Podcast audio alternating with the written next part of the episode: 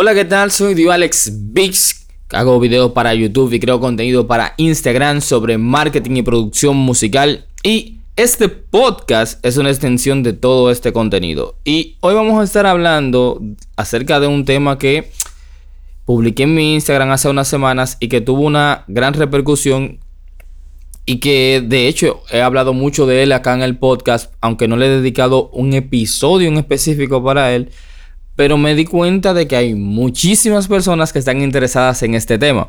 Así que voy a aprovechar acá el formato para entonces extenderme un poco más hablando sobre este tema. Y antes que nada, no te has equivocado, no clicaste mal, no te apareció un podcast nuevo fantasma en tu Spotify, en tu Apple Podcast, en tu Google Podcast, no. Hemos cambiado de nombre, ya no más Academia Beatmakers, nos hemos independizado un poco de la academia y ahora es Beatmaker Marketero. Así que aprende ese nombre porque a partir de ahora es el nombre que estarás viendo en tu playlist. Y es porque nos orientaremos más, tío, siempre hemos tratado estos temas, siempre nos hemos ido por el lado de, más del marketing, más de la administración y no tanto de esa parte de, la producción musical per se. E incluso con los mismos eh, invitados que hemos traído, estos son los temas que hemos ido tratando. Siempre hemos ido tratando temas que van más con el marketing, la administración, el music business y todo esto. Pero bueno, vamos al lío.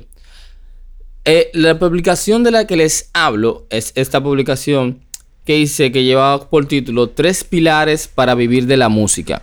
Esto tuvo una repercusión grandísima, incluso es una de las publicaciones que más se me ha compartido, eh, si no la que más. Y también a su vez la publicación como que trajo más... Em, más polémica, porque ah, había muchos comentarios del tipo de que entonces ya no hay que preocuparse por ser buen beatmaker, ah, ya no hay que preocuparse por eh, saber mezclar bien. Y e, ese tipo de preguntas son las que me gustaría aclarar hoy para que ya todas las dudas queden resueltas, todo quede bien claro y todos estemos en la misma página y podamos continuar. Lo primero es que la gráfica iba de, un gráfico de venue. Si, no sabes lo que es un gráfico de venue, vaya ahora mismo a Google, que no tiene que darle pausa para eso. Te va a Google, pone gráfico de venue y ve ya la forma del gráfico.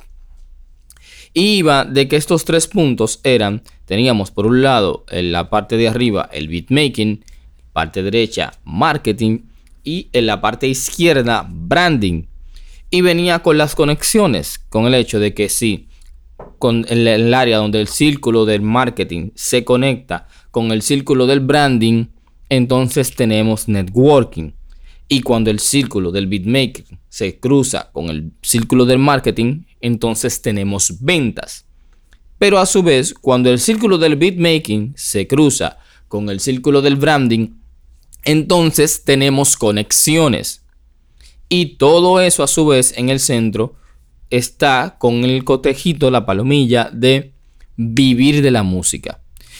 Y creo que esto fue como lo que a, mucha gente le, chocó, el hecho de ver como que es súper fácil, o sea, que, que se ve fácil. Aunque realmente es fácil. Ahora, que sea fácil el método no quiere decir que sea sencillo aplicarlo. Son dos cosas muy diferentes. Ahora bien, dominar estos tres pilares se toma su tiempo, pero si cada quien lo va aplicando en el nivel en que se encuentra, va a haber resultados de una. Esto no es algo que, vaya a tomar tanto tiempo. No te voy a decir que vas a empezar hoy y mañana ya vives de esto, no. Pero si vas a empezar a, estar generando ventas y si te vas organizando, vas a lograr paso a paso cada vez tener más clientes y poder dedicar más tiempo a esto. Y a su vez así ya al cabo de un tiempo lograr vivir completamente de la música. Es cierto que hay casos excepcionales de personas que inmediatamente consiguen un buen cliente, un buen artista y ya ese le permite en cierto modo tener muchísima más independencia y dedicarse más a su negocio musical. Pero vamos a ir paso a paso.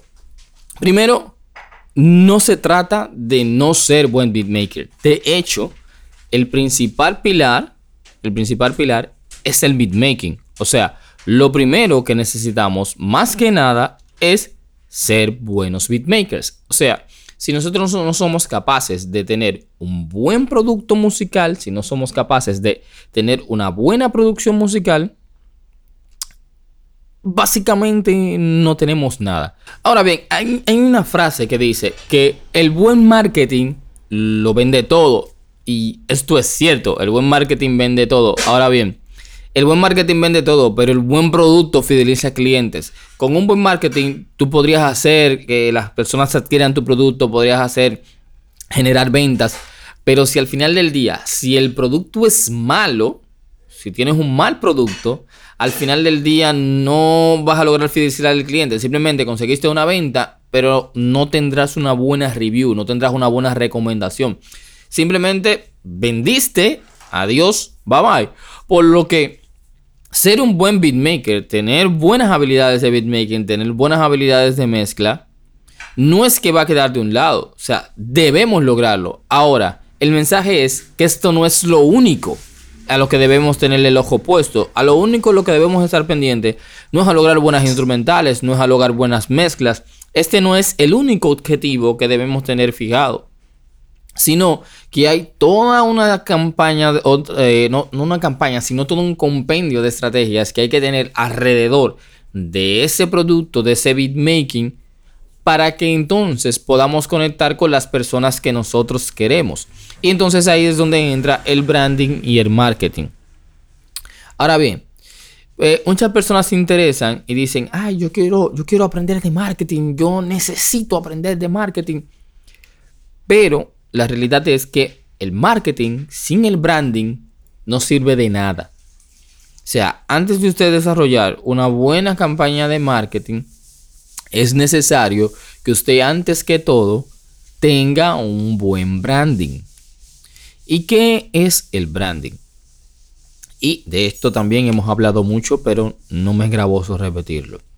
El branding no es nada más y nada menos que en nosotros administrar nuestra propia persona, dígase nuestra marca personal, personal branding, como si de una empresa se tratara. Lo que quiere decir que yo voy a estar pendiente no solamente a crear los instrumentales, sino que también yo voy a preocuparme por crear una marca personal que avale esos instrumentales. Y ahí es donde se necesita esa gran conexión entre el branding y el, y el beatmaking, perdón. Porque los artistas en general no identifican bien, no se dan cuenta, no tienen eh, esa expertise para darse cuenta cuando realmente una mezcla, un beat eh, eh, está bien trabajado. Ellos no tienen ese, ese, nivel, o sea, no todos, me refiero a la mayoría, no tienen ese nivel para darse cuenta cuando, cuando un trabajo está realmente eh, eh, bien estructurado, está realmente bien diseñado, está realmente bien mezclado. Por lo que su única garantía de que lo que le están entregando es un trabajo bien hecho, es tu branding, tu marca. Es lo único que le da a ellos la garantía de que quien le está entregando esa mezcla, que le está entregando este, mm, este instrumental, esta canción ya terminada, esa, es su única garantía, que quien se lo está entregando es una marca, un productor musical que tiene una marca confiable. Eso es lo único que le brinda garantía. Entonces, por eso es necesario que nuestro branding esté bien trabajado, que todo esté bien diseñado, que nosotros tengamos una buena línea gráfica dentro de nuestros perfiles sociales, dentro de nuestros portafolios, dentro de nuestros catálogos, la manera en que trabajamos nuestro canal de YouTube, la manera en que damos forma, la manera inclusive en que presentamos nuestros instrumentales, todo esto va conforme a una estrategia de branding en el branding también, nosotros vamos a, identificar quién es nuestra buyer persona, o sea, quién es la persona a la que yo le quiero vender, cómo es ese tipo de persona, qué tipo de música consume, qué tipo de, de incluso qué tipo de películas ve, qué edad tiene, dónde vive. Ese tipo de cosas yo las defino en mi branding. Ahora bien, ¿qué es lo que yo voy a definir en el marketing? Las estrategias para generar las ventas dentro de ese nicho en el que he definido en mi branding. Ya yo sé a quién yo quiero llegar, he diseñado mi marca basada en los intereses del tipo de público al que quiero llegar, que siempre y siempre, siempre yo voy a recomendar que ese tipo de público sea un público afín a ti, o sea, eh, que haga cosas que a ti te interesen, cosas que a ti te gusten, que vayan eh, y resuenen contigo, yo siempre voy a recomendar esto. Entonces, esa sería la combinación perfecta y la explicación un poco más extensa de estos tres pilares. Beatmaking, marketing y branding. Branding y beatmaking nos dan conexiones. Beatmaking y marketing nos generan ventas. Ahora bien, el branding y el marketing nos generan networking. Así que si te interesa más este tema, podemos seguir la conversación. No dudes en escribirme a mi Instagram arroba oficial y con gusto podemos seguir hablando de este tema. Yo soy Duales Biggs y nos vemos en un próximo episodio. Esto es Beatmaker Marketero. Va.